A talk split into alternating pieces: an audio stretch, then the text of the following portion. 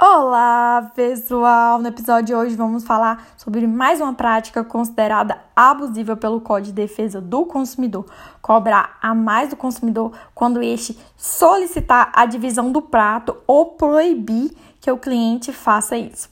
Isso mesmo, você pode dividir o prato e não pode ser cobrado a mais por isso.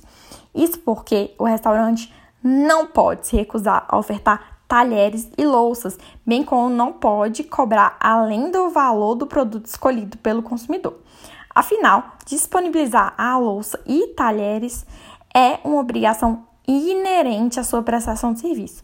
Assim, proibir nessa divisão ou cobrando a mais por isso, o restaurante está se recusando a prestar o serviço pelo qual o cliente se propôs a pagar, o que caracteriza uma prática ilegal e abusiva segundo o CDC além de ser uma prática que contribui para o não desperdício de comida, pois se o cliente não está com tanta fome e o prato oferecido pelo estabelecimento é farto, nada melhor do que dividir o prato escolhido com refeição.